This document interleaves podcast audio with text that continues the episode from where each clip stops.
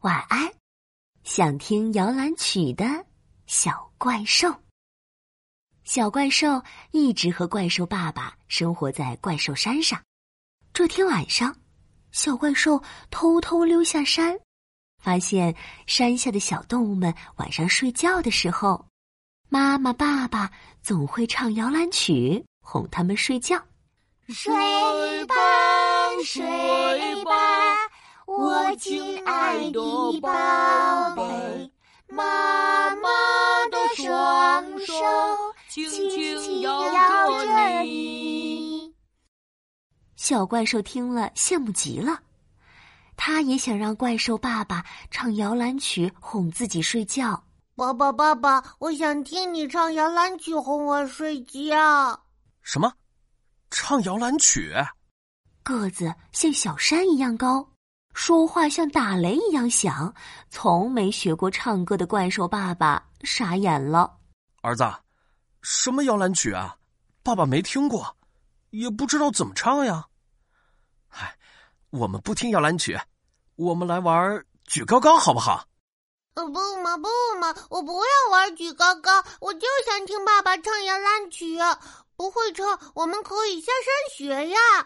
爸爸，世界上最酷、最聪明的爸爸，你就答应我吧！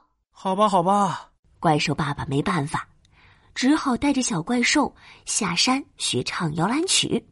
他们走呀走，在路过山脚下的绵羊家时，正好听见绵羊在哼唱摇篮曲。小怪兽惊喜的拉着怪兽爸爸跑过去。嗨，绵羊你好，你可以教我。可怪兽爸爸和小怪兽长得实在太高大，太吓人了。他们话还没说完呢，绵羊就吓得尖叫起来：“啊啊啊！救命呀！怪兽来了！不要过来！不要吃我！”绵羊以为怪兽爸爸和小怪兽会吃掉自己，哆哆嗦嗦，吓得差点哭出来。没想到，却听到小怪兽说：“嗯，绵羊，你别害怕，我们没有恶意，不会伤害你的。其实，我是想问问你，可不可以教我爸爸唱摇篮曲？呃，摇篮曲。”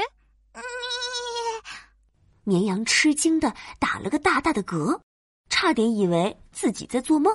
嗯，你是说你想学唱摇篮曲？你是啊。怪兽爸爸不好意思的挠了挠脑袋说：“啊，我儿子想听摇篮曲，可是我不会唱，所以你可以教我吗？”可可以吧？你。看着诚恳的怪兽爸爸，绵羊咽了咽口水，答应了。太好了，绵羊，那我们现在开始学吧。啊，好，好吧，来，怪兽爸爸，跟我一起唱。嗯，睡吧，睡吧，我亲爱的宝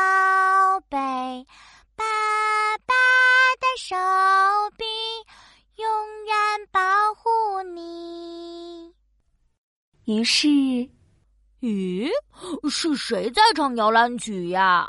走，我们去看看。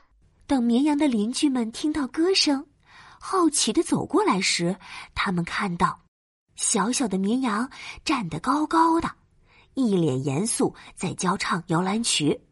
个子像小山一样的凶巴巴大怪兽。则小心翼翼的蹲在他面前，一脸认真，磕磕绊绊跟着唱：“睡吧，睡吧，我亲爱的宝贝，爸爸的手臂永远保护你。”边上的小怪兽还一脸崇拜的鼓起掌来。爸爸加油！爸爸好棒！这是怎么回事？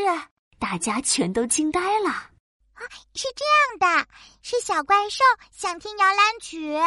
绵羊赶紧把事情的经过告诉大家。哦，原来是这样呀！快说，爸爸，我们一起教你唱。邻居们热情极了，也来教怪兽爸爸唱摇篮曲，唱呀唱，唱啊唱。等唱到太阳快要落山的时候，怪兽爸爸终于学会了唱摇篮曲。他带着小怪兽和大家告别，回山上去了。晚上，小怪兽躺在怪兽爸爸的怀里，听爸爸唱起了摇篮曲。怪兽爸爸唱的磕磕绊绊，还有一点走调。睡吧，睡吧，我亲爱的宝贝，爸爸的手臂永远保护你。